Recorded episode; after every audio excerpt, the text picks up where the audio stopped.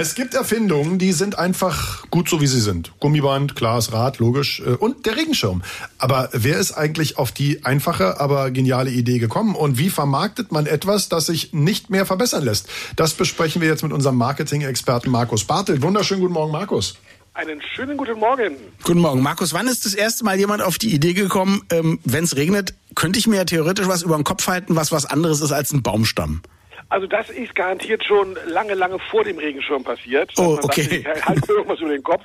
Ähm, tatsächlich war Regen auch gar nicht so das große Problem, weil die ersten Schirme, die man kennt und die auch erwähnt wurden, waren nicht Regenschirme, sondern Sonnenschirme. Ach, wegen der noblen Blässe wegen der noblen Blässe und auch schon vor 4000 Jahren in China hat man Sonnenschirme gehabt. Mhm. Das war immer ein, ein, ähm, ja, ein Zeichen der Hoheiten. Also Pharaonen hatten Träger mit Sonnenschirmen und später dann die Kaiser und auch die Päpste. Also die wurden alle vor dem Sonnenlicht geschützt und das hing auch damit zusammen, dass man damals Stoffe noch gar nicht richtig gut imprägnieren konnte, dass die wasserabweisend waren. Nun finde ich, ähm, nun finde ich ehrlich gesagt, der Pharao, der ja angeblich irgendwie selber ein Gott ist und verwandt ist mit dem Sonnengott, dass der einen Sonnenschirm braucht. Aber lassen wir das. Okay. Ja, das ist jetzt das Nein, das, das, Spannende ist ja auch, wenn, wenn wir uns das Wort, das englische Wort mal angucken, für Regenschirm, das ist ja Umbrella und Umbra, lateinisch ist der Schatten und Umbrella ist der kleine Schatten. Das heißt, auch mhm. heute selbst im Wort für Regenschirm ist ja eigentlich die eigentliche Bedeutung immer noch mit drin. Ähm, tatsächlich hat das relativ spät angefangen, nämlich Ende des 18. Jahrhunderts in Frankreich. Da haben die Damen zu Hofen natürlich Sonnenschirme getragen und da kam der erste Mensch mal auf die Idee zu sagen, ein leichteres Material zu verwenden, das auch tatsächlich Wasser wasserabweisend zu haben und hat dann den Parapluie gegen den Regen ah. erfunden. Und ähm, der hat sich aber erst dann durchgesetzt, als tatsächlich auch eine Prinzessin ihn getragen hat. Und dann wurde es ein Modeaccessoire und auf einmal haben dann alle dort in Frankreich zumindest ähm, Regenschirme gehabt. Das Problem ist aber, dass es in Frankreich gar nicht so häufig regnet. Welches Land fällt euch denn ein, wenn es um Regen geht? Na, England. England, genau so ist es. Ja. Und es gab dann einen Engländer namens Jonas Henry, der kam Anfang des 19. Jahrhunderts von einer Frankreich Frankreich-Reise zurück und hat das dort gesehen und hat äh, gesagt, gut, dann benutze ich jetzt mal einen Regenschirm hier in London, wo es ja ständig regnet.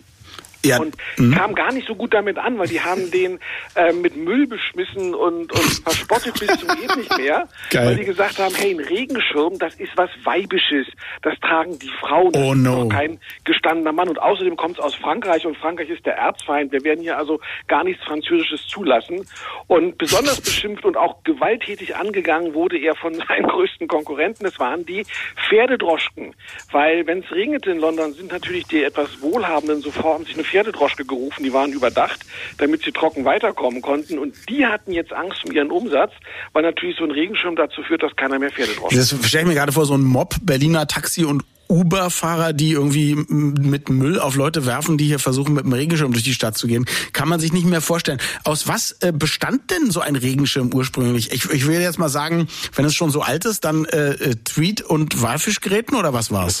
Also die Gräten sind ganz richtig. Es war okay. Holz- und Fischgrät tatsächlich.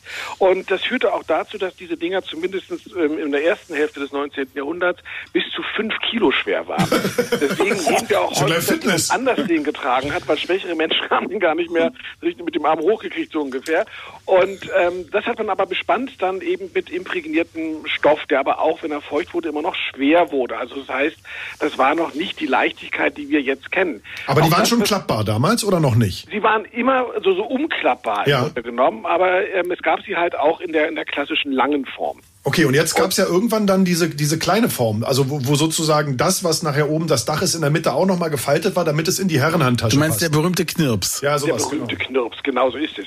Der Knirps wiederum ist eine deutsche Erfindung tatsächlich und äh, das verdanken wir dem Herrn Hans Hoppt.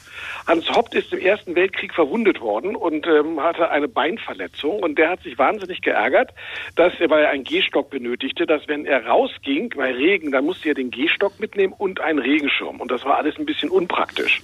Und da kam er auf die Idee, dieses Teleskop, diese Teleskopstange zu erfinden und einzubauen, dass man also mit einem Knopfdruck der Schirm sich ausfuhr und aufklappte. Das hat er sich 1928 patentieren lassen und dann tatsächlich auch die Firma Knups hier in Berlin gegründet. Und ähm, das hat dann insbesondere auch nach dem Zweiten Weltkrieg unglaublich eingeschlagen, ähm, weil da war das eben ein, ein modisches Accessoire. Also jeder, der was auf sich hielt, hatte einen Knirps und das war in den 60ern auch lange, lange Zeit das Geschenk für Muttertag, Erstkommunion, Konfirmation, äh, Ostern, Weihnachten, keine Ja, Ahnung. und nach dem Zweiten Weltkrieg gab es ja auch wieder jede Menge Beinverletzte und Einbeinige und die hatten das gleiche Problem mit dem Regen. Gehstock. Ähm, jetzt ist natürlich die Frage, also mir fällt immer auf, billige Ramschirme für drei Euro irgendwie, die wahrscheinlich auch nur ein paar Wochen halten. Ähm, und wenn ich die im Internet mal äh, Schirme anbekommen habe, äh, äh, angeboten bekommen habe, dann immer irgendwas mit leuchtenden LEDs oder LED-Griffen oder so. Aber gibt's noch einen ernsthaften Versuch, Regenschirme entweder zu verbessern oder besser zu vermarkten? Ähm, also sagen wir mal so, das, das eine, was es ist, es gibt immer noch letzte handwerklich Manufaktur hergestellte Regenschirme. Die sind dann auch sehr teuer und die halten aber auch sehr, sehr lange. Der, die, der Ausbildungsberuf des Schirmmachers ist erst vor gut 25 Jahren in Deutschland abgeschafft worden. Und wir haben auch hier in Berlin noch einen der letzten tätigen Schirmmacher. Cool. Und dann hast du, wie du gerade sagst, die, die Billigproduktion aus Asien, die, wenn ein Windstoß kommt, ja, dann knicken die um, dann kannst du sie eigentlich wegschmeißen. Also das haben wir sehr häufig, dass es diese beiden Seiten einer Medaille gibt. Ähm, tatsächlich kannst du einen Schirm immer noch mit, mit Gimmicks, also wie gesagt LEDs oder äh, leuchtend oder ähm, was weiß ich, dass du den Kompass noch im Schirmgriff hast oder ähnliches ausstatten.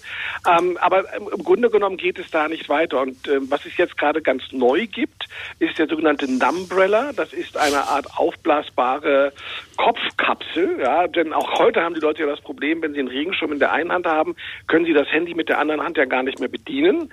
Ähm, aber ich glaube, weiß nicht, ob sich das durchsetzen wird. Das ist für mich so eine Erfindung wie damals äh, der Staubsauger mit der Trockenhaube, die Mutti getragen hat, damit mit der Abluft des Es Staubsaugers. bläst die und saugt der Heinzelmann. Äh, aber, aber also für mich klingt es auch eher nach einem Dumpbrella, aber egal. Mal gucken, was daraus wird. Über den Regenschirm sprachen wir mit unserem Marketing-Experten Markus Bartelt. Mehr zum Thema gibt es wie immer äh, im Blog auf marketing mit doppelk.de. Markus, vielen Dank. Kannst Schirm jetzt zumachen. Euch einen schönen Sonntag noch. Tschüss. Dir auch tschüss.